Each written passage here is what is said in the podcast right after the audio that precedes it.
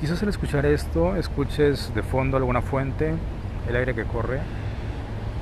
Estoy grabando en exterior, realmente no planeaba hacerlo, simplemente es algo que, que me dieron ganas. Esto lo estuve posponiendo durante mucho tiempo. Y eso es un podcast que va de apuestas. No soy un tipster, tengo que dejar en claro eso. Solo me gusta, es mi hobby y las estaré compartiendo. Si ganas algo, adelante. Si no, como te repito, no soy tipster. Obviamente hago un análisis, pero es algo superficial, no es muy a fondo.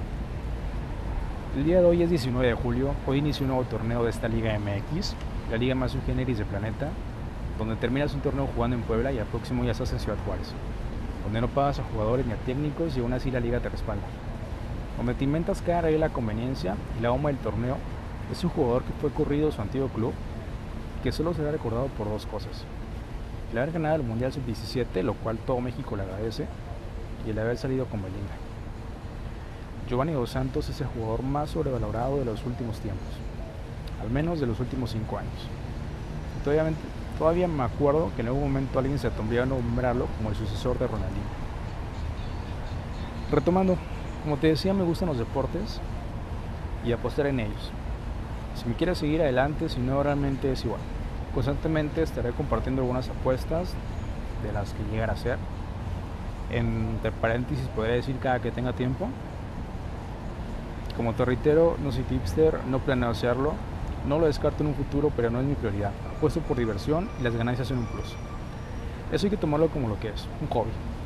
Si esperas que todas las apuestas se ganen y volverte rico en un pick, creo que debes ir con un médico Quizás te faltó oxígeno en la serie y probablemente seas de las personas que votó por Obrador.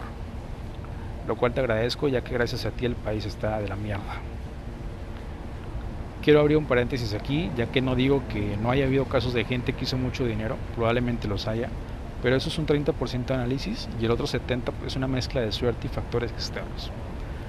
Tómalo como algo que hace un juego más interesante únicamente y nunca, nunca puedes dinero que necesitas Dinero paga lo que tienes que pagar.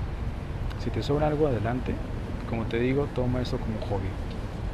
Dudo mucho que escuches este episodio antes del inicio de la liga, quizás ya pasó la primera jornada y probablemente mi apuesta la haya perdido o la haya ganado. Esa apuesta de la que te hablo es una apuesta donde metí a Cholos, Cruz Azul y Tigres, así como a Monterrey Femenil. Obviamente a que todos ellos ganan, y como te digo, puedes seguirme, es tu decisión. Y espero verte en un segundo episodio. Qué pendejo, espero escucharte en un segundo episodio. Ya espero más en forma, sin tanto ruido. Y con un análisis de mis jugadas.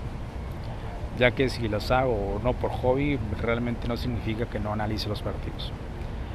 Aún no tengo definido el nombre de esto, pero lo que sí tengo definido es que si vas a apostar, hazlo con responsabilidad. Hasta luego.